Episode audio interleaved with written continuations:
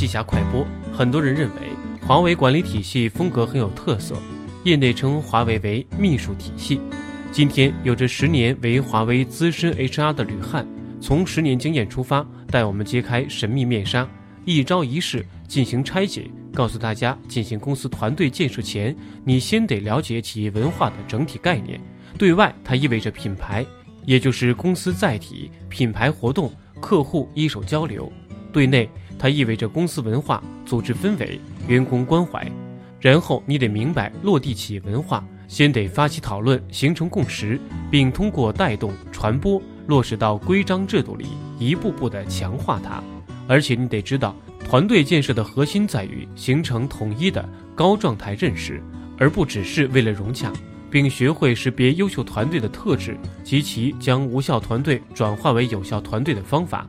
同时，作为决定氛围的管理者，需要时刻去反省自己的状态，有时可以切换视角。以公益活动的形式完成自己的员工关怀，多去组织一些有意义、让团队变得更健康的团队活动。